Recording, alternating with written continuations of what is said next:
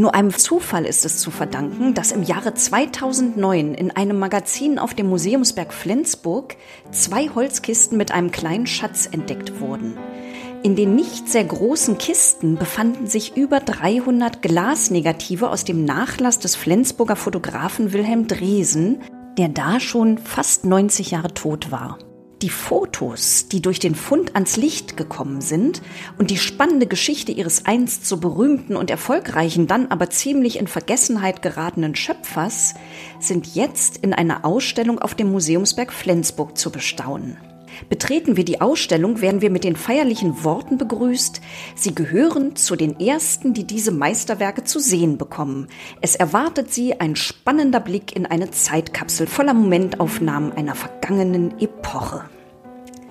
Hallo und herzlich willkommen zu Alles was Wissenschaft. Mein Name ist Heike Muss und ich grüße herzlich hoch ins nördlichste Schleswig-Holstein nach Flensburg. Ich grüße den Direktor des Museumsbergs Dr. Michael Fuhr. Hallo Michael. Moin Heike. Ja, eigentlich solltest und wolltest du für die Podcastaufnahme ja in deinem wunderschönen Direktorenzimmer sitzen. Ein echt sensationelles Büro. Aber da hat uns leider die IT des öffentlichen Dienstes einen Strich durch die Rechnung gemacht. Jetzt sitzen wir beide zu Hause und kommunizieren über unsere privaten Geräte. Ich muss dich aber trotzdem noch mal auf dein sagenhaftes Büro hoch über Flensburg ansprechen. Liebe Hörerinnen und Hörer, wenn Sie vorhaben zu heiraten, dann hören Sie sich das mal an. Das repräsentative Direktorenzimmer befindet sich im obersten Stockwerk in exponierter Lage. Von hier bietet sich durch die Panoramafenster ein einmaliger Blick über die Dächer der Stadt, den Hafen und die Förde bis nach Dänemark. Ausgestattet ist das Direktorenzimmer mit historischen Möbeln, von denen jedes seine eigene Geschichte hat ein Biedermeiersofa mit passendem Tisch und Stühlen, ein reich beschnitzter Bücherschrank, der ursprünglich eine vornehme Villa an der Hamburger Elbchaussee zierte, der Doppelschreibtisch des Museumsdirektors, der vor 150 Jahren für den Bürgermeister von Ahrensburg gebaut wurde, eine Standuhr des berühmten Flensburger Uhrmachers H.P. Petersen aus dem Jahre 1820 und nicht zuletzt der prachtvolle Kristalllüster, wenn Sie heiraten möchten, dann bietet der Museumsberg Ihnen einen Sektempfang, Blumenschmuck und ein exklusives Präsent, das im Preis inbegriffen ist. Die Begrüßung durch den Museumsdirektor ist optional möglich. Nachzulesen, liebe Verliebte und Verlobte, sind die Informationen auf der Website des Museumsbergs. Michael, musst du denn oft deinen Schreibtisch für Trauungen räumen? Also in den letzten zwei Jahren aufgrund der Corona-Regeln nicht mehr, aber davor schon so, ja, drei, vier, fünf Mal im Jahr kommt das vor. Wir kennen uns seit du 2009 die Leitung des Museumsbergs übernommen hast, denn als Direktor eines der größten und wichtigsten Museen in Schleswig-Holstein bist du auch Mitglied im Kunstbeirat unserer Landesvertretung und berätst uns bei der Auswahl unseres zeitgenössischen Kunstprogramms. Oh ja. genau. Und als du in unserer letzten Sitzung des Kunstbeirats von eurem neuesten Coup erzählt hast, dachte ich, die Geschichte müssen wir doch in einem Podcast erzählen. Fangen wir doch mal bei den zwei Holzkisten an. Wie ist es denn dem Museumsberg gelungen, die Kisten so lange und so gut versteckt zu halten? Nun ja, also wir haben sie ja nicht so lange versteckt, sondern äh, die waren in unserem Depot und wir haben erst nach Jahren herausgefunden, wo sie eigentlich herkamen. Wir haben vor zehn Jahren etwa, 2009 bis 12, das Museum, also eines der beiden Museumsgebäude ähm, saniert. Das war eine Kernsanierung, da musste wirklich alles raus, sämtliche Sammlungsstücke und auch alle Depots wurden geleert und in einer Ecke im Depot standen eben zwei ja relativ schäbige Kisten. Die brachte dann eine Mitarbeiterin in mein Büro, stellte sie dahin und sagte, das habe ich in der Ecke gefunden. Ich glaube, das ist was Interessantes. Und haben wir reingeguckt und dann haben wir eben diese Glasnegative gesehen. Mir war dann relativ schnell klar, worum es sich handelt, zumal jemand handschriftlich in krakeliger Schrift mit so einem dicken Edding auf den Deckel Dresen gekritzelt hatte. Und äh, wer Wilhelm Wilhelm Dresen war, das wussten wir aus anderen Ausstellungsprojekten. Und dann ging es erstmal darum zu sichten, was da drin war. Naja, erstmal waren da nur Glasplatten drin und nachdem wir dann einige davon rausgenommen hatten aus der Kiste, haben wir gesehen, das sind Negative, also alte Glasnegative solche Technik hat man im 19. Jahrhundert verwendet und das passte auch zu dem Namen Dresen. Wir wussten, dass Wilhelm Dresen ein Fotograf des 19. Jahrhunderts war, der in Flensburg und im benachbarten Ekensund als Künstler und als Fotograf aktiv war. Und dann hat die damalige Volontärin die dankenswerte äh, Aufgabe bekommen, diese ganzen Glasnegative einmal zu scannen. Wir haben dafür sogar einen extra Durchlichtscanner angeschafft und nachdem dann die Glasplatten gescannt waren, konnte man sie im Computer umdrehen, also aus negativen positive machen. Und dann konnten wir erst zum ersten Mal sehen, was eigentlich auf den Fotos drauf war. Und das hat uns echt den Atem geraubt. Das war wirklich sensationell. Konntet ihr denn sofort sehen, also konntet ihr erkennen, wo die Fotos gemacht wurden? Ich stelle mir das relativ schwierig vor, irgendwie Schiffe im Hafen, irgendwelche Personen, die man auch nicht unbedingt kennt. Also bei den Personen war es natürlich relativ schwierig, die zu identifizieren. Einen haben wir sofort erkannt, Heinrich Sauermann, den Gründer unseres Museums, also mein Vor, Vor, Vor, Vor, Vorgänger, den aller, allerersten Museumsdirektor den kannten wir, von dem hatten wir andere Porträts, den haben wir gleich wieder erkannt, die anderen Personen erstmal nicht. Die Landschaften, die abgebildet waren, die waren zum Teil sofort erkennbar, weil es einfach Sehenswürdigkeiten waren, äh, die jedes Kind kennt, die Pyramiden von Gizeh, das Flatiron Building in New York oder ähm, ja Fjorde und Gletscher, die es so einfach nur in Norwegen gibt. Und gerade das Thema Norwegen das fiel uns sofort auf, war sehr stark präsent. Es waren, ich schätze mal, etwa ein Drittel der Fotos zeigten norwegische Landschaften. Was ihr relativ bald dann ermittelt habt, dass die Fotos etwa zwischen 1870 und 1910 aufgenommen wurden. Wie konntet ihr das denn bestimmen? Das war ja zum einen zu schließen aus der Biografie von Wilhelm Dresen, die zumindest in Ansätzen bekannt war. Es gab einen Wikipedia-Eintrag, der sich mittlerweile als recht lückenhaft und auch fehlerhaft herausgestellt hat, aber die groben Daten stimmen. Also die Lebensdaten hatten wir bei den Porträts, kann man natürlich als Kunsthistoriker auch immer von den Kleidungsstücken ausgehen, die dort vor allen Dingen die Damen tragen und äh, von der Mode kann man dann schon ganz gut sagen, ja, das ist jetzt noch Biedermeier oder das ist eher Kaiserzeit. Ähm, das kann man dann recht gut eingrenzen auf zumindest ein, zwei Jahrzehnte. Und ähm, ja, der Gebrauch von Glasnegativen kam kurz nach der Jahrhundertwende einfach ja aus der Mode. Man hatte dann Celluloid-Negative, die waren leichter, die waren besser zu transportieren und Glasnegative verschwanden langsam. Also das grenzte das dann ein bisschen ein. Und aus den über 300 Glasnegativen, wir haben es schon gehört, ist mittlerweile eine Ausstellung entstanden, die zunächst bis Februar 2022 in Flensburg und im nächsten Jahr dann am Sonjefjord in Norwegen zu sehen ist. Du hast eben schon ein bisschen erzählt, es gibt eine ganze Menge Bilder aus der Kiste, die in Norwegen gemacht wurden. Warum denn Norwegen? Das ist ein Rätsel, was wir dann auch erstmal lösen mussten. Und dieses Rätsel lösen zu können, haben wir uns ein Partnermuseum gesucht, in dem äh, Norsk Reiselivsmuseum oder dem norwegischen Tourismusmuseum, ein Museum, was sich der Geschichte des Tourismus in Norwegen widmet. Und das ist genau die Schnittmenge, die sich ergibt zwischen Norwegen und den Fotos aus dieser Kiste. Denn das sind tatsächlich mit die ersten fotografischen Zeugnisse, die in Norwegen aufgenommen wurden und die dann im 19. Jahrhundert auch publiziert wurden und dazu beitrugen, dass der Tourismus in Norwegen so richtig in Fahrt kam. Die Deutschen waren jahrzehntelang die größte Gruppe von Reisenden nach Norwegen äh, und wir reden jetzt von der Zeit der 1880er, 90er, 1900er Jahre, äh, was auch damit zu tun hat, dass es einen sehr prominenten Norwegen-Fan gab in Deutschland und das war Kaiser Wilhelm II. Mhm. Ja, und auch du bist ja ein Norwegen-Fan, wenn ich das mal so interpretieren darf, denn es gibt ja doch biografisch einige Links zum Norden. Bevor du nach Flensburg gekommen bist, warst du Kurator am Wiener Leopold-Museum und die letzte Ausstellung, die du dort co-kuratiert hast, war eine Ausstellung über Edward Munk und das Unheimliche. Das ist tatsächlich so, ja. Das war mein, sozusagen meine Abschiedsveranstaltung in Wien. Das war ein tolles Projekt. Das hatte in der Tat viel mit Norwegen zu tun tun, aber es war eigentlich eine, eine andere Ausstellung in, in Österreich, die über Umwege jetzt nach Norwegen geführt hat und das war äh, die Ausstellung mit der Kunst der Färöerinseln. Die Ausstellung war vor etwa 15 Jahren in Wien zu sehen und ich habe mich damals in die Inseln verliebt und ich bin nach wie vor ein ganz großer Fan der Kunst dieser Inseln, die kennt kaum jemand.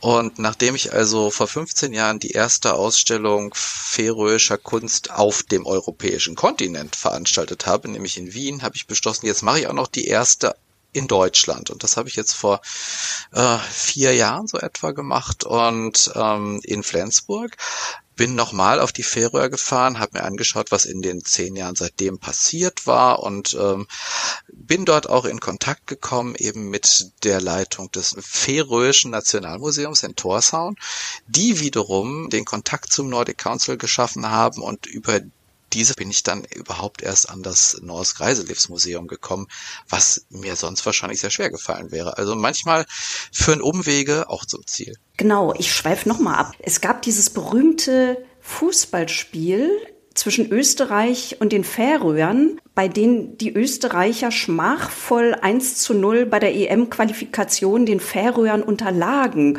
Und das hat irgendwie dazu geführt, dass bei deiner Ausstellung in Wien die Fußballlegende Toni Polster ins Leopold-Museum kam. Ja, ähm, das hängt tatsächlich damit zusammen, dass in dem gleichen Jahr eine Fußball-Europameisterschaft stattfand. Und ähm, alle Österreicher im Fußballfieber waren. Und was mir als Deutscher gar nicht so bewusst war, diese schmachvolle Niederlage der österreichischen Nationalmannschaft gegen die Färöerinseln, das war 90, das ist ein nationales Trauma, was also ähm, bis heute also in Österreich ähnlich dramatische Züge annimmt wie für die Deutschen das berüchtigte Wembley-Tor das war natürlich dann die Steilvorlage zu sagen, nun, wir sind ein Kunstmuseum, also eine reine Fußballausstellung machen wir nicht, aber was könnte man denn an Kunst zeigen, was die Fußballfans ins Museum bringt? Und da war die Kunst der Färöer tatsächlich eine wunderbare Schnittmenge. Und wir haben tatsächlich dann äh, zur Ausstellungseröffnung Toni Polster eingeladen und den den Torwart, der damals in den 90ern ähm, im Tor der Färöer stand, äh, der also bekannt dadurch wurde, dass er immer so ein weißes Strickmützchen auf dem Kopf hatte, was ihm seine Mutter mitgegeben hatte, damit falls, falls es kalt wird. Und dann hat er also mit dem Strickmützchen da in seinem Tor gestanden. Und das Strickmützchen brachte er dann mit und das wurde dann in der Ausstellung als Kunstwerk in eine Vitrine gelegt und Toni Polster hat ihm dann die Hand geschüttelt und ihm vergeben sozusagen nach den ganzen Jahren. Es hatte skurrile Züge, aber ähm, war ein toller PR-Gag und ähm, hat dann viele Leute, die sich vielleicht sonst nicht für die Kunst des Nordens interessieren, tatsächlich in ein Wiener Museum gezogen. Lustig. Jetzt wollen wir uns aber doch mal der Biografie Dresens etwas widmen. Ich finde ganz interessant, wenn wir über ihn reden, müssen wir natürlich auch schauen, wie sein Leben zeitgeschichtlich einzuordnen ist. Er wird als Fotograf ja in einer Zeit tätig, die durch die Fotografie geradezu auf den Kopf gestellt wird, könnte man sagen. Also Dresen dokumentiert nicht nur seine Zeit im Bild und das technisch immer auf höchstem Niveau, wie ich das verstanden habe, sondern er verkörpert ein bisschen auch den technischen Fortschritt, der diese Bilder überhaupt möglich macht. Ja, das ist richtig. Also es gibt im Grunde, so haben wir dann nach wirklich langen Recherchen feststellen können, im Grunde zwei Aspekte, die Wilhelm Dresen zu einem, zu einer Ausnahmegestalt machen, was also die Fotografie im 19. Jahrhundert angeht. Zum einen war er wirklich ähm, bereits in den 1860er Jahren als Fotograf aktiv, hat mit den damals vorhandenen Fotoapparaten und Materialien, dem sogenannten nassen Verfahren, wo jede Glasplatte sozusagen direkt vor der äh, Fotositzung erst vorbereitet werden konnte und dann noch im feuchten Zustand in die Kamera gesteckt werden musste, dann belichtet mit einer sehr langen Belichtungszeit, dann im feuchten Zustand wieder entnommen und dann sofort in die Dunkelkammer und fixiert und entwickelt. Also mit dieser wirklich sehr einfachen Technik hat er angefangen und hat dann äh, im Laufe seines Lebens, und er ist alt geworden, er ist 86 Jahre alt geworden, immer wieder sofort alle Neuerungen, die die Technik auf den Markt brachte, für sich genutzt, immer die neuesten Kameras angeschafft, immer die neuesten Fotomaterialien äh, ausprobiert. Äh, er hat bereits in den 1870er Jahren zum Beispiel 3D-Aufnahmen gemacht, Stereofotos für sogenannte Stereobetrachter. Für uns heute kaum vorstellbar, dass man das wirklich mit so einer ganz primitiven Technik damals schon machen konnte. Und hat also als Technikpionier für Aufsehen gesorgt, weil er zum Beispiel einer der ersten war, dem es gelungen ist, ähm, Wasserfälle zu fotografieren und zwar gestochen scharf oder äh, Strandbilder zu machen, wo man sieht, wie sich die Wellen brechen und das auch gestochen scharf. Er hat dafür großes Lob bekommen. Er hat in Fachzeitschriften, aber auch in Kunstzeitschriften äh, Kritiken bekommen. Wir haben Kritiken gefunden aus den 1880er, 1890er Jahren wohl dann zu lesen war. Also es gab wunderbare Fotos in dieser Ausstellung, es gab wunderbare Gemälde, aber über allem stehen die Strandbilder von Herrn Dresen. Und dann fragt man sich, also wir haben ja nur diese Strandbilder da vor uns, was ist denn so Besonderes daran, einen Strand zu fotografieren, bis einem dann dämmert. Und wenn man sich überlegt, wie lange in der Frühzeit der Fotografie die Belichtung dauerte, dass ganz am Anfang, dass sich um Minuten handelte, in der zum Beispiel ja die porträtierten Personen sich nicht bewegen durften, dann immer weiter mit der Technik zu gehen, bis man dann bei einer Hundertstel oder einer Zweihundertstel Sekunde war, die es tatsächlich ermöglichte, sich brechende Wellen, Wasserfälle, Schiffe in voller Fahrt zu fotografieren. Das war für die Leute ein, ein, ein technisches Wunder. Das war das äh, Allerneueste auf dem Markt und Dresen war nicht nur einer der ersten, der diese Technik beherrschte, er sah sich selbst auch als Künstler. Das heißt, er hat tatsächlich auch in einem zweiten Feld äh, als Pionier gewirkt. Er hatte Zeit seines Lebens immer den Ehrgeiz, die Fotografie ist eine Kunstform, die gleichberechtigt neben der Malerei steht.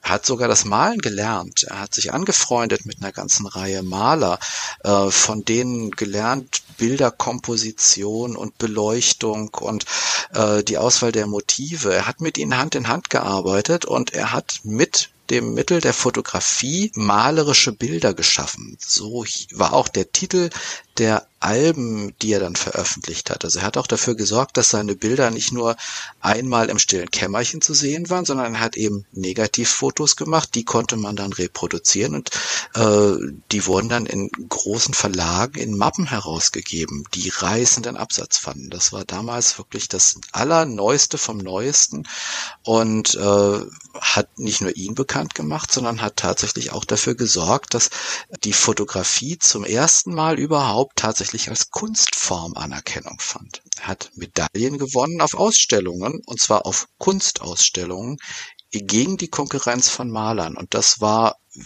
wirklich eine Pioniertat. Was ich ganz erstaunlich fand, dass diese malerischen Bilder so reißenden Absatz äh, in Künstlerkreisen fanden. Diese Bilder wurden von Künstlern erworben, um nach ihren Vorlagen zu malen. Die Künstlerfreunde haben die Fotos die er eben angefertigt hat, beispielsweise von der Flensburger Förde, von den Fischern an der Ostsee, vom Wattenmeer, von den Heiligen, also von typischen norddeutschen Motiven, haben die Künstlerfreunde mitgenommen in ihre Ateliers in Düsseldorf, in München, in Stuttgart, in Weimar, in Berlin und haben dann dort im Winter, wenn man draußen nicht malen konnte, eben nach den Fotos diese Motive gemalt, diese ja gerade die Stadtbewohner der Kaiserzeit liebten Landschaftsbilder.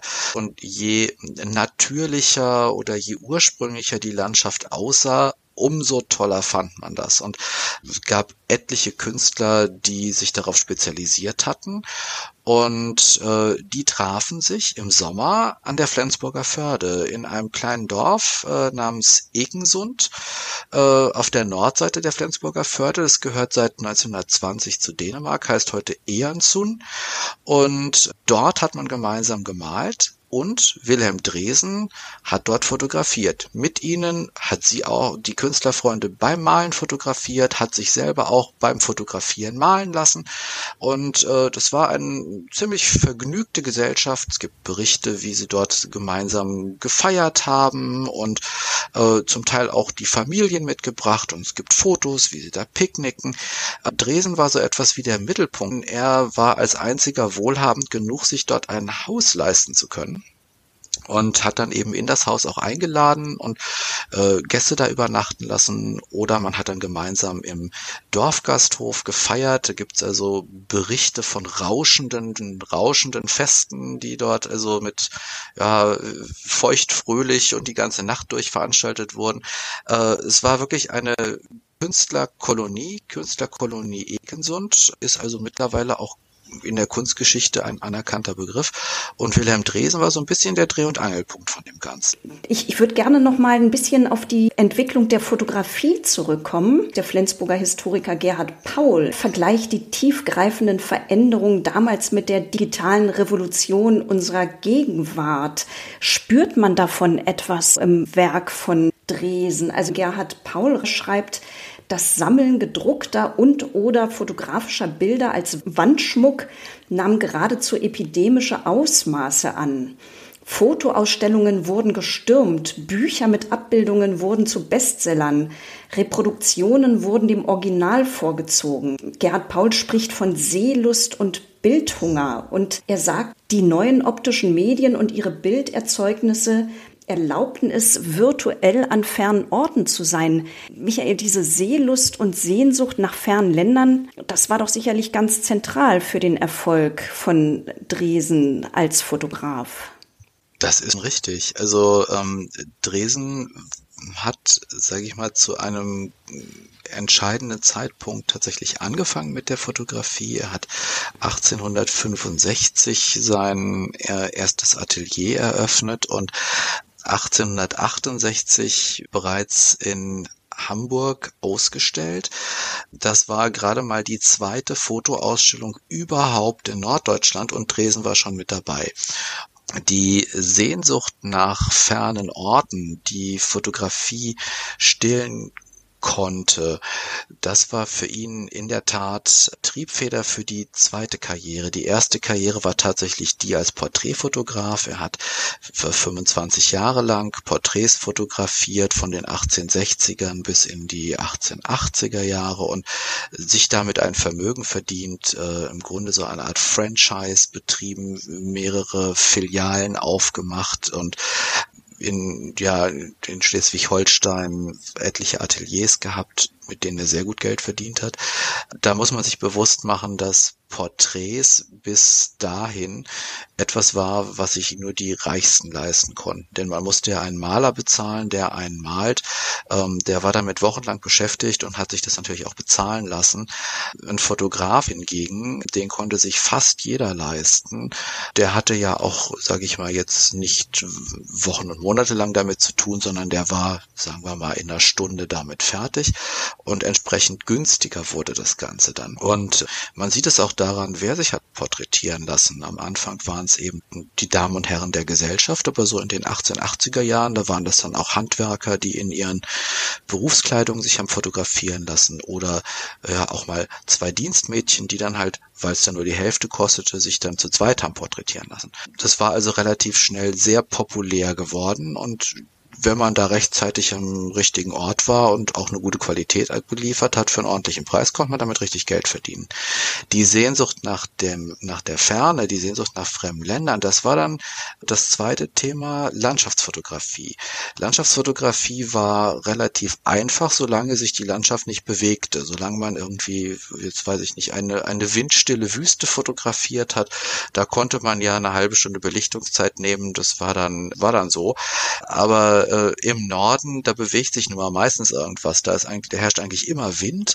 Und wenn man, sobald man Wasser fotografiert, hat man eine spiegelnde Oberfläche mit Wellen, in denen sich das Licht bricht und da ist also schon der Bruchteil einer Sekunde manchmal zu kurz, um das noch scharf abbilden zu können. Die Sehnsucht nach dem Norden, also jetzt rede ich mal von Schleswig-Holstein als Sehnsuchtsort für, für Städter in den ja, smog-geplagten Großstädten, war mit das erste, was er sozusagen bedient hat, indem er eben rund um Flensburg in Schleswig-Holstein Nord- und Ostseeküste fotografiert hat. Diese Fotos, gerade die Strandbilder, ähm, waren etwas, was damals die Leute begeistert hat. Und sind wir mal ehrlich, wenn wir uns die Tourismuswerbung anschauen, die Schleswig-Holstein heute so macht, das sind eigentlich immer noch die gleichen Bilder, nur in Farbe. Also da sind eigentlich auch Strände und Strandkörbe und glückliche Menschen drauf zu sehen, gerne auch mal ein Segelschiff.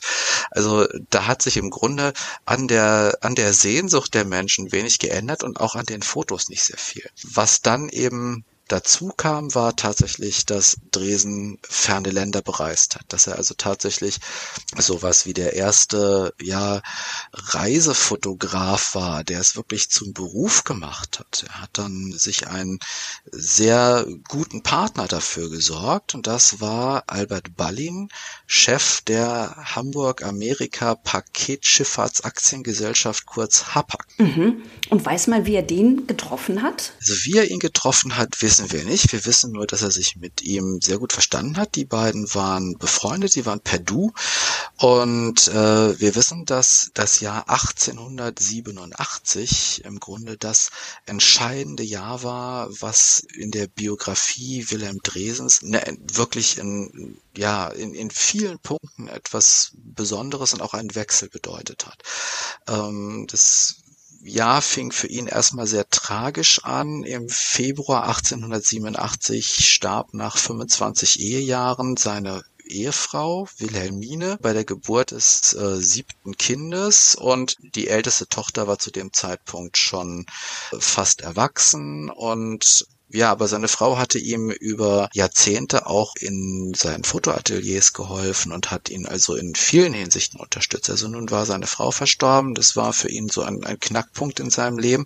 Dann hat er äh, in demselben Jahr 1887 eine begehrte Auszeichnung gewonnen und zwar in Florenz. Er hat in Florenz auf einer internationalen Kunstausstellung seine Fotos gezeigt und zwar in Konkurrenz zu Malern aus verschiedenen Ländern und er hat in dieser Ausstellung, in einer Kunstausstellung als Fotograf den ersten Preis gewonnen.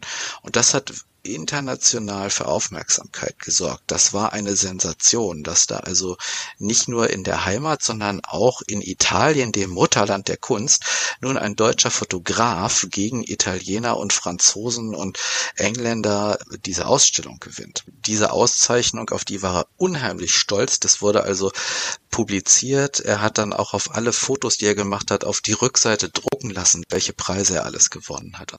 Er hat an der Fassade seines Atelierhauses in der Großen Straße in Flensburg, heute die Fußgängerzone, insgesamt 18 Medaillen, die er gewonnen hat auf verschiedenen Ausstellungen im Laufe der Jahre und Jahrzehnte, vergrößert anbringen lassen, so dass also man schon von weitem sehen konnte, Fotoatelier und dann oben drüber die ganzen Medaillen, wo er überall schon ähm, ja Preise bekommen hatte. Also er hat gewusst, diesen Ruhm ja, zu nutzen und hat es geschafft, dass er vom Kronprinzen Friedrich, dem späteren Kaiser Friedrich III., 1887 zum Hoffotografen ernannt wurde, zum kaiserlichen Hoffotografen. Und auch das prangte also natürlich sofort in goldenen Lettern über der Ladentür und auf seinen sämtlichen Briefbögen und auf jedem pro Foto und sei es nur ein kleines Porträtfoto, war ab sofort immer zu lesen Hoffotograf Wilhelm Dresen. Mit diesem Titel Hoffotograf, da öffneten sich ihm dann auch die Türen in Hamburg und wir vermuten, dass er auf die Art und Weise dann eben es auch geschafft hat, mit Albert Ballin in Kontakt zu kommen und mit Ballin einen Vertrag zu schließen. Und der Vertrag, besagte sinngemäß, dass Wilhelm Dresen, der Hoffotograf, auf allen Dampfern der Hapag gratis mitfahren durfte. Die einzige Bedingung war, dass die Fotos, die er während dieser Reisen machte, der Hapag unentgeltlich für Werbezwecke zur Verfügung gestellt werden. Und dieses Geschäftsmodell hat zwei Jahrzehnte lang glänzend funktioniert. Wilhelm Dresen ist mit den Hapag-Dampfern wirklich um den halben Globus gefahren. Und das erklärte dann auch schlüssig, woher denn diese Fotos kamen, die wir dann in unseren Kisten gefunden haben. Dass da Norwegen dabei war, das war zu sehen, aber eben auch New York oder Orte rund ums Mittelmeer. Und nach einigen Recherchen haben wir dann sogar Bilder identifizieren können, die auf Kuba entstanden sind oder in der Karibik auf den Virgin Islands. Die Virgin Islands als Tourist zu bereisen gegen Ende des 19. Jahrhunderts, das war wirklich ein sehr exklusives Ereignis. Davon konnten die allermeisten nur träumen und das ist, glaube ich, heute noch so. Wer von uns war denn schon mal in der Karibik, dass man damit wirklich so die die Reiselust äh, befördert und gleichzeitig auch die Sehnsucht stärkt. Ich denke, dieses Geschäftsmodell, das haben Dresden und Ballin sehr gut erkannt und sehr gut entwickelt. Wie hat denn die Hapag diese Fotos genutzt? Es gab diese, diese Ledereinbände, also haben das Passagiere dann im Nachgang als Geschenk bekommen oder wie muss man sich das vorstellen? Ja, das gab es auch. Also die Hapag hat diese Fotos wirklich in jeder Form genutzt. Man hat ähm, Plakate davon gedruckt, man hat ähm, Reiseprospekte gedruckt, die in Reisebüros äh, zu bekommen waren, man hat Karten damit bedruckt, man hat verschiedene Broschüren gemacht, man hat Bücher illustriert und für die ganz exklusiven erste Klasse Passagiere, die auf so einem Hapag-Dampfer mitfuhren, gab es dann eben diese Prunkalben, die tatsächlich in echtes Leder gebunden, mit Goldschnitt versehen, eine geprägten Einband mit einem, ja, mit erhabener Schrift, die dann mit Blattgold belegt war und einem kleinen Bildchen von dem Dampfer. Und wenn man dieses Album dann aufblätterte, dann man äh, zunächst einmal die Fotos der Hapag-Dampfer von außen und dann die Einrichtung dieser Dampfer. Das ist also heute noch beeindruckend zu sehen, wie dann auf diesen Dampfern die, die Speisesäle und die Ballsäle aussahen. Auf einem Dampfer gab es damals schon, und wir reden jetzt so von der Zeit 1895 bis 1910, gab es dann zum Beispiel schon ein Fitnessstudio und in dem Fitnessstudio konnte man tatsächlich auf hoher See Reiten üben.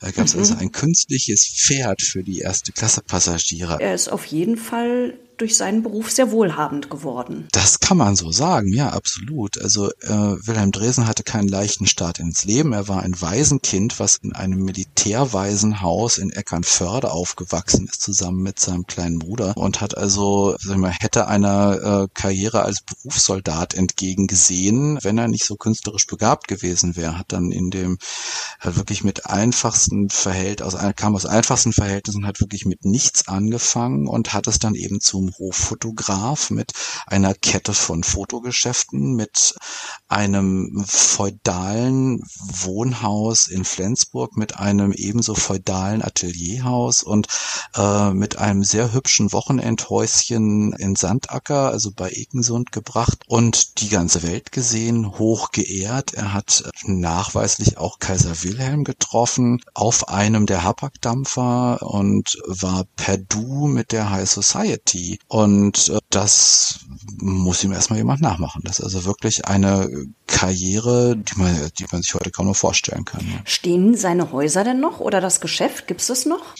Also das Geschäftshaus hat er verkauft, so kurz nach 1900 und eine Hamburger Bank hat das gekauft, zusammen mit dem Nachbarhaus, beide Häuser abgerissen und ein ziemlich protziges Bankgebäude dahingestellt. Mhm. Das steht da allerdings heute noch. Aber das Privathaus gibt es noch. Und mhm. das Interessante ist, wenn ich aus meinem äh, Bürofenster nach unten schaue, dann sehe ich tatsächlich, zumindest im Winter, wenn die Bäume keinen Laub haben, sehe ich das Gebäude. Es ist also ähm, ein Haus mit einer äh, schmal und hoch, drei Stockwerke, eine Backsteinfassade aus so hellem Backstein und es ist von oben bis unten verziert mit großen Terrakotta-Medaillons und Zierornamenten, die ja ein, ein Renaissance-Gebäude zitieren, also die wirklich sehr hochherrschaftlich aussehen. Heute noch. Das Gebäude gibt's noch, ja.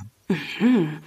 Mit der Ausstellung Discovering Dresen kommen ja immer mehr interessante Aspekte dieser Persönlichkeit ans Licht. Zum Beispiel haben sich jetzt Nachfahren von Dresen bei dir gemeldet, hast du mir im Vorgespräch erzählt. Und du hast die, diese Nachfahren tatsächlich letztes Wochenende treffen können. Ja, das stimmt. Äh, die hatten sich angekündigt, die haben mich angerufen, haben gesagt, ja, wir würden gerne die Ausstellung sehen und äh, wir sind tatsächlich Nachfahren von Wilhelm Dresen. Und ich bin aus allen Wolken gefallen, weil äh, wir haben also wirklich lange versucht, jemanden zu finden, der uns noch mehr über Wilhelm Dresen und die Familie sa sagen kann und sind nicht fündig geworden. Und nun melden sich die Leute von sich aus, was ich natürlich großartig fand und gesagt, okay, gut, dann kommen Sie mal. Ja, Sonntagnachmittag haben wir uns dann verabredet im Museum und ich komme da an und denk, mich trifft der Schlag. Ich dachte, da stehen jetzt so drei, vier Leutchen herum. Nee, 25. Nein. Die ganze Sippe. Ja, echt großartig. Und ähm, also voller Begeisterung, dass ich also jetzt für Sie so ganz viele Fragen beantworten. Denn ja, der Familie war bewusst, es gab da mal diesen Wilhelm und der war Fotograf und der war auch ganz erfolgreich. Aber was jetzt aus dem genau geworden ist und wie die Biografie so genau war und wie viele Kinder er eigentlich eigentlich hatte und sowas, das wussten sie teilweise gar nicht mehr. Und dafür hatten sie aber unter anderem Fotoalben mitgebracht, in denen dann Wilhelm Dresen mit seinen Kindern oder Wilhelm Dresen vor seinem Haus in Sandacker zu sehen war oder ganz viele großartige Selbstporträts, die wir auch noch nicht kannten, wo er sich zum Teil selbst, also ja, wie so ein Hollywood-Star in Szene gesetzt hat, ja, so mit einem schicken Hut auf und so von, von oben im Schlaglicht beleuchtet und so einen dramatischen Schatten übers Gesicht und also richtig cool. Und das alles halt so die Zeit 1880, 1890, 1900, also lange bevor Hollywood überhaupt erfunden war. Also war, war schon toll. Und wo kamen die alle her? Wohnen die alle noch irgendwo in der Nähe von Flensburg? Wahrscheinlich nicht.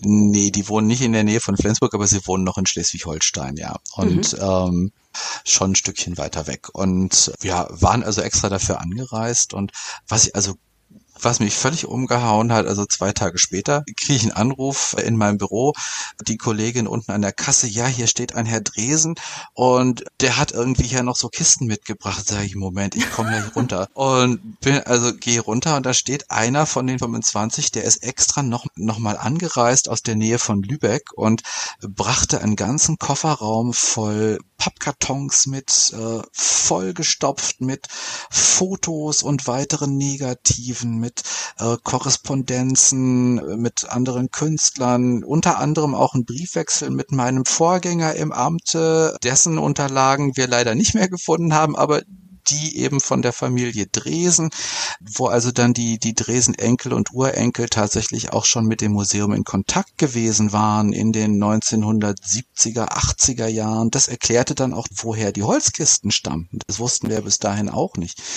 Das wissen wir jetzt, die stammen von Tante Ingeborg. Ach was. Ja, Tante Ingeborg war eine Enkeltochter von Wilhelm Dresen, äh, die Tochter einer seiner Töchter und die hatte tatsächlich die Holzkisten in Flensburg abgeliefert. Naja, und zu den Holzkisten sind jetzt also noch jede Menge Pappkisten gekommen und das sind also noch mindestens ein paar Monate Forschungsarbeit, die da vor uns liegen, aber es ist großartig. Also das äh, ganz viele Fragen, die sich jetzt neu stellen, aber auch ganz viele Fragen, die jetzt auf einmal beantwortet werden, auf die wir noch keine Antwort hatten. Teilweise Teilweise können wir jetzt auch Fotos identifizieren, weil zum Beispiel dann die Abzüge der Glasnegative zwischen den Fotos in diesen Kisten lagen und beschriftet waren. Da stand dann halt drauf Hallig Oland oder äh, Hallig Gröde und äh, bei uns hieß das bisher dann immer nur Bild einer Hallig und jetzt wissen wir ganz genau, was da dargestellt ist. Und also wir werden weiter forschen. Ich bin sicher, wir werden auch noch das, das ein oder andere Strandbild und den ein oder anderen Fjord auf die Art und Weise noch genauer benennen können.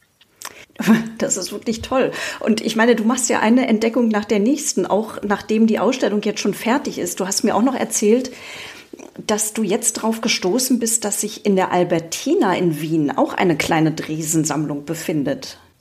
Da muss ich mal ehrlich sein, da bin nicht ich drauf gestoßen, da ist meine Kollegin Dörte Ahrens drauf gestoßen. Also ich bin ja Gott sei mhm. Dank nicht, äh, nicht ein Einzelkämpfer im Museum, sondern ich habe ja ein tolles Team. Und äh, ja, die Kollegin hat das tatsächlich äh, herausgefunden, dass die Albertina, also äh, mit die größte Grafiksammlung in Europa, auch eine Sammlung an Dresenfotos hat, welche die wir auch noch nicht kannten von denen wir aber immer vermutet haben, dass es sie geben muss, nämlich Porträtfotos von Prominenten. Schon allein der Titel Hoffotograf, der wurde einem ja nicht einfach mal so verliehen, weil man jetzt schöne Fotos von Landschaften gemacht hat, sondern wenn die kaiserlichen Hoheiten irgendjemand mit so einem Titel geehrt haben, dann natürlich auch mit einem Hintergedanken, denn was war die Hauptaufgabe eines Hoffotografen? Der war natürlich, die Mitglieder des Hofes möglichst gut aussehen zu lassen. Das heißt, Dresden war ja bereits seit Jahrzehnten als äh, Porträtfotograf im Geschäft, der verstand sein Handwerk. Natürlich musste es also auch Promi-Fotos sozusagen aus dem 19. Jahrhundert von Dresens Hand geben. Die haben wir bisher nicht gefunden. Ja, ist auch kein Wunder, wenn die in Österreich in einer Schublade liegen. Aber immerhin sind die Kollegen in Österreich so fortschrittlich, dass sie das also alles mittlerweile ins Netz gestellt haben und man also das online recherchieren kann. Da ist unter anderem ein Foto von Clara Schumann dabei, was also schon echt äh, richtig toll ist. Und äh, andere wirklich prominente Menschen der damaligen Zeit. Wir sind jetzt dabei, da Kontakt aufzunehmen und möchten also natürlich gerne die Fotos alle äh, uns mal angucken, wenn vielleicht auch erstmal nur äh, eben übers Internet. Und was wir vor allen Dingen sehr spannend fänden, wäre mal zu sehen, wie die Rückseiten dieser Fotos aussehen. Denn natürlich haben die äh, nur die Vorderseite äh, erstmal ins Netz gestellt, weil das für die meisten Leute ja das Interessanteste ist. Aber wir möchten natürlich auch wissen, was auf der Rückseite draufsteht, weil das ist meistens für Kunsthistoriker fast so interessant wie die Vorderseite, zu sehen, was ist auf der Rückseite geschrieben, ist da vielleicht eine Widmung drauf oder ist da vielleicht ein Datum drauf, wann es aufgenommen wurde oder ist vielleicht auf der Rückseite auch einfach nur Werbung, wo Herr Dresen wieder mal schreibt, wo er überall Medaillen gewonnen hat, dann kann man vielleicht auch dadurch rekonstruieren, was ist denn sozusagen die jüngste Medaille, die da erwähnt ist, also in welchem Jahr ist es dann entstanden. Aber da haben wir im neuen Jahr, sage ich mal, noch reichlich mit zu tun. Mensch, mit diesem ganzen neuen Material und diesen neuen Spuren, das klingt ja fast, als würde es bald noch eine Dresen-Ausstellung geben, eine viel größere vielleicht. Das halte ich nicht für ausgeschlossen, aber als nächstes kommt ja jetzt mal die Dresden-Ausstellung in Norwegen. Also äh, unsere Ausstellung wird im kommenden Jahr dann eben nach Norwegen wandern und wird in veränderter Form, aber doch mit dem gleichen Bestand zu sehen sein, eben in Balestrand am Sonfjord im norwegischen Tourismusmuseum. Und wir arbeiten an einem gemeinsamen Katalog, der natürlich dann die aktuellen Forschungsergebnisse zu Dresden zusammen mit seinen großartigen Aufnahmen publizieren soll. Und ich bin ehrlich gesagt ganz dankbar, dass der Katalog noch nicht fertig ist, denn mit den ganzen neuen Informationen und den neuen Bildern, die wir jetzt bekommen haben, ändert sich sicherlich auch nochmal das eine oder andere. Also ich werde sicherlich meinen Aufsatz mindestens noch ein, zweimal umschreiben müssen Oha. und meiner Kollegin wird es vermutlich genauso gehen. Das klingt aber nach, nach verdammt viel Arbeit unter großem Zeitdruck. Denn im Mai soll die Ausstellung ja schon äh, eröffnen in Norwegen und ich nehme mal an, dann soll der Katalog auch fertig sein. Das wäre schön, ja. Oha, na dann viel Erfolg dabei. Aber du musst uns jetzt noch ganz kurz zum Schluss erzählen, wie denn Wilhelm Dresen gestorben ist. Irgendwie war er dann doch, als er 1926 war das, als er gestorben ist, war er doch recht verarmt. Naja, also als er 1926 gestorben ist, dann war er 86 Jahre alt. Ne? Und ähm, er hat, wie gesagt, im 19. Jahrhundert ein Vermögen verdient und er war bis zum Ersten Weltkrieg wirklich gut im Geschäft. Er war, und das können wir rekonstruieren aus Briefen seiner Tochter Dora, im Ersten Weltkrieg anscheinend mit über 70 noch als äh, Kriegsfotograf im Einsatz, was uns also auch sehr überrascht hat, aber tatsächlich hat seine Karriere im Grunde auch mit, mit sowas ähnlichem angefangen, hat 1864 in der Schlacht von Düppel, also die Preußen gegen die Dänen mitgekämpft auf dänischer Seite und äh, vermutlich auf dem Schlachtfeld da sogar seinen Lehrmeister, den Fotografen Friedrich Brandt getroffen. Aber er hat im Ersten Weltkrieg anscheinend auch finanziell aufs falsche Pferd gesetzt, Kriegsanleihen gekauft, äh, spekuliert, vielleicht doch einfach nur in der Inflation sein Vermögen verloren. Jedenfalls war nach nach dem Ende des Ersten Weltkriegs nicht mehr viel übrig. Das wissen wir, weil seine Tochter eben geschrieben hat, dass er dann gezwungen war, das feudale Wohnhaus in Flensburg zu verkaufen und seine komplette Kunstsammlung, um nicht zu verarmen. Und von dem Erlös der Kunstsammlung hat er dann also noch knappe zehn Jahre ganz ordentlich leben können, aber halt eben nicht mehr im feudalen Eigentum, sondern in einer Mietwohnung irgendwo am Flensburger Hafen, also jetzt auch nicht so schlecht. Und immerhin das Wochenendhäuschen in Igensund, auch das konnte er noch halten. Das hat er also noch an eine Tochter weiter. Er ist zu seinem Tod sind ja lobende Artikel nochmal erschienen, hat man sich seiner also durchaus nochmal ehrenvoll erinnert. Äh, so, ein, so einen Artikel habe ich jetzt unter anderem in einer der einer der Kisten von der Dresen-Familie gefunden. Ach toll. Er war allerdings als Fotograf in den 20er Jahren einfach von der von der modernen Fotografie überholt worden. Also seine Fotos, die waren halt so, die galten dann so ein bisschen altmodisch und wurden dann also auch, sag ich mal, nicht mehr in, in populären Zeitschriften veröffentlicht wie um 1900. Dafür hatte man in den Fotos mittlerweile einen anderen Wert erkannt. Wir haben Korrespondenz gefunden seiner Tochter mit Schulbuchverlagen. Schulbuchverlage aus dem internationalen Ausland, aus England, aus Frankreich, aus Spanien, die zum Beispiel in Geografiebücher seine Fotos von den Lofoten oder von Spitzbergen gedruckt haben, weil tatsächlich das auch in den 20er Jahren noch was völlig Exotisches war, dass es da jemand mit der Kamera hingeschafft hatte. Toll. Also du bist eigentlich nicht Kunsthistoriker, sondern doch eher Detektiv ich sag mal, das ist das, was an meinem Beruf ja auch den meisten Spaß macht. Also mal wieder richtig forschen zu können und nicht nur in irgendwelchen äh, Gremiensitzungen im Flensburger Rathaus über den nächsten Jahreshaushalt zu diskutieren. Das macht mir dann schon auch mehr Spaß, ja, gebe ich ja zu. Ich bin total neidisch. Das war ein sehr spannendes Gespräch. Liebe Hörerinnen und Hörer, wenn Sie noch mehr zu Dresen wissen wollen, dann können Sie natürlich auf die Website gehen des Museumsbergs und da finden Sie auch noch einen interessanten Link auf die Website Discovering Dresen, die noch ein bisschen im Werden ist. Also, aber da gibt es schon sehr, sehr viele Texte und vor allem Fotos von Dresen zu sehen, um mal so einen Einblick zu bekommen, wie der Mann fotografiert hat. Vielen Dank für das schöne Gespräch. Gerne, gerne.